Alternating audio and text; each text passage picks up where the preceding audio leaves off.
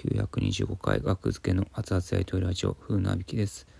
2023年3月よ4月の4日ラジオトークダブルでお送りしております。午前2時32分です。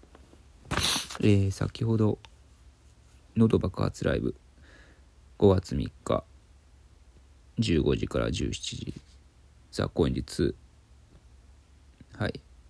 岸高野高野喉爆発ライブ。久しぶりの開催で過去一広い会場ですね。ザ・コインズ単独ライブやってることですね。うん。この喉爆発ライブは多分漏れなく出てるんかな。立ち上げメンバー立ち上げメンバー別に立ち上げたわけじゃないですけどもともとシャラーペっていうね元そうじゃねえだろうのシャラーペっていうのがね主催でもうザクセスとかできる前からやってる。一番最初がねあの僕全部これから記憶だけで喋るんで間違ってる情報あったらすいません。時系列とかもよく分かってないかも。一番最初がね阿佐ヶ谷アートスペースプロットやったと思うんですよ。そこであの熱々おしぼり熱がらなかったら100万円岸高野高野の 熱々おしおしぼり熱がらなかったら100万円ライブっていうのが多分その元やったというか喉爆発ライブの。実際にね熱々おしぼり電子レンジでチンしてそれを高野さんに渡してで熱がらなかったら 100万円っていう名目の平場のライブやったんですよね。その時ネタあったかな？喉爆発ライブってねあの普通のネタライブでエンディングでボケすぎて岸高の高野喉爆発ライブが正式名称だったかな。ちょっと間違ったらすいません。エンディングでみんなボケすぎて岸高の高野喉爆発ライブ、うん、これもこういうタイトルつけの得意なんですよねシャラーペ。ほんまに、うん、でそれその熱々おしぼりのライブが割とみんなふわふわしてた記憶はありますね。僕もなんかめちゃめちゃ滑った記憶あるもんこれで。いや高野さんをいじるみたいなことがまあ別にやってたけどみんな。そのお客さんの前で公にこんな感じでやるっていうのをみんな手探りな感じで反省してた記憶はある割と。反省してるメンバーもいたような気がする。僕は個人的にめっちゃ反省してましたけど、うん、あんまうまいこといかなかったなっていう、うん、いやすごい実験的なライブだったんですよね。熱々おしぼりで100万円は。うんあれ出方違ったかなって岸さんとかもね。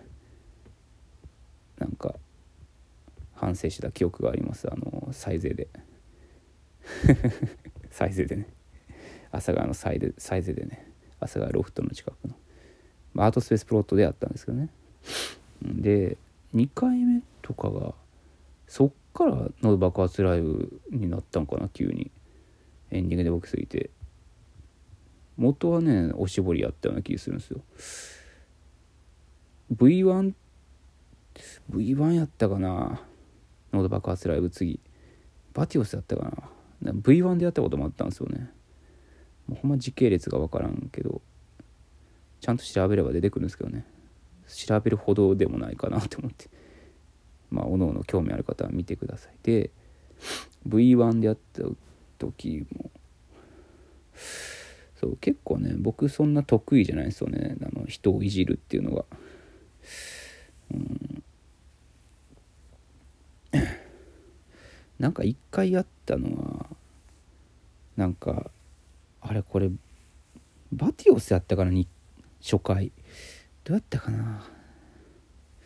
なんかね僕最後らへんにねいやあんま分かっあんまりねルールあんま決まった定型定石みたいなのがなかったから初回やから喉爆発ライブに関してはその時から。喉を爆発させようみたいなことで僕は割と変わり種であのバトルロワイヤルの首輪バトルロワイヤルって映画のね首輪があるんですよ。時間内まで。あの時間内までに1人だけ生き残りじゃなかったら爆発するみたいな映画の中であるんですけど首輪が。その首輪バトルワイヤルの首輪を無理やりつけて急に高野さんに。で最後爆発するみたいなんで無理やり喉を物理的に爆発させるっていう声出させるとかじゃなくてっていうなんか変わり種の方でなんか頑張ろうとしてた記憶はありますね。うん。その後鳥貴族かなんか鳥貴族の偽物みたいな店行ってその首輪つけた写真をアップした記憶はありますね。うん。それが初回やったような気するな喉爆発ライブ。バトルロワイヤルの首輪つけて物理的に破壊しようとしたってう。ん。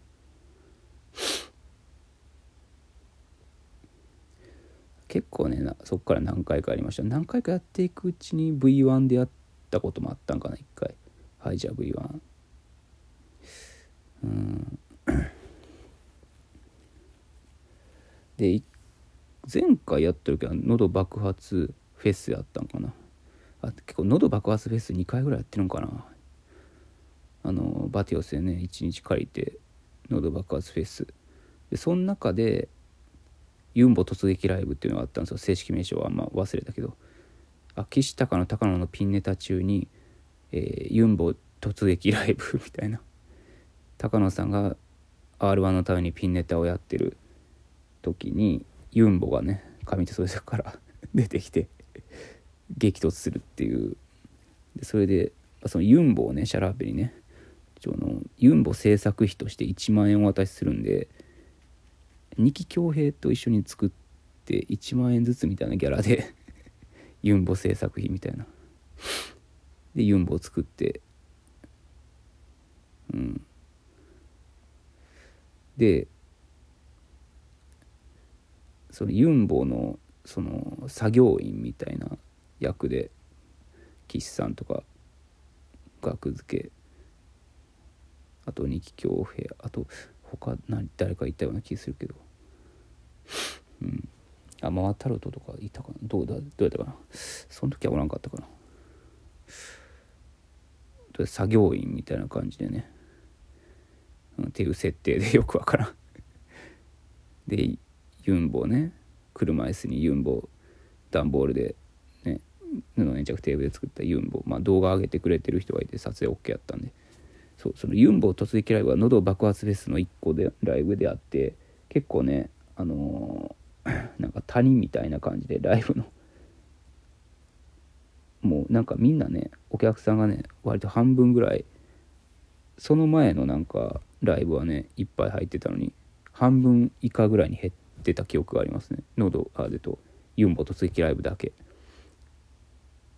でも結果ね僕ら僕が僕は一番ユンボ突撃ライブが一番おもろかったなそのまあ自分がユンボを作ったからっていうのもあるんかもしれんけどでも実際に腹抱えて笑ったのはユンボ突撃ライブ。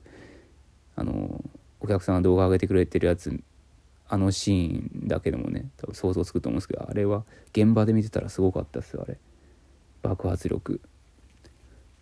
うん伝説を見てる感じやったねなんなんなんかずっと一人で高野さんがなんかユンボちゃんをやってるみたいな5分間みたいなのがあって。めっちゃなんかね芸術的やったというか。うんまああんまね軽々しく使いたくないけどカオスってああいうことなんやろうなっていう感じでしたね。うんそう僕よく表現するのはあの最終兵器彼女みたいな世界観やったな。なんか。僕最終兵器彼女好きなんでね。うん。でユンボちゃんね。そう。でそそれの喉爆発フェスでのメインディッシュ最後が喉爆発ライブ。ネタライブがあってエンディングでみんな僕すぎて岸坂の高の爆発ライブみたいな構成のが2回ぐらいあったんかな。過去。うん。そのユンボちゃんの次の喉爆発ライブで僕別に頼まれてないけどちょっと僕のまあ小道具として除雪銅座ちゃんっていうのをね作って持っていったんですよね。あのユンボの栄光をねまた見たいなって思って。まあ除雪除雪銅座ちゃんも面白かったけどね。うん。除雪銅座ちゃんね。で一回ねあの喉爆発ライブで僕があの小さいけど痛いワニワニワニパニックじゃないですよ。芸人がネタでちっちゃいけど痛いワニをね出しながらねあの歯を押してね1個噛まれるってやつね。歯を押していくやつ指で。あれをねワニワニパニックって言いながら出す芸人がおるんやけどあれ信じられへんぞ。えっと 痛いワニって言うんですよあれ。痛いワニをね僕は出してで高野さんにあのなんかやらそうやらそうとしたんじゃないか。僕が高野さんの目の前に痛いワニ置いて床にで僕が思いっきり自分の指を自分で自分の指を痛いワニで強くね挟むっていうのをねやったんですけどそれに対するクレームがありましたね。ツイートで。ライブの感想で。痛い痛いのを見てあれはなんか何が面白いのかみたいな僕のやったことに対して。うんでもなんかもう許してよって思ったけどこっちもねなんかそうもうそんな何が面白いかなんか分からへんかのライブ。許してよって思ったけど チャレンジをチャレンジしたことを認めてよって思ったけどね。むずいからあれ。うん、やってみたらむずいからね喉爆発ライブの。爆発させる側ってね。まあまあそんな感じでどうなることでしょうか。5月3日です。よろしくお願いします。失礼します。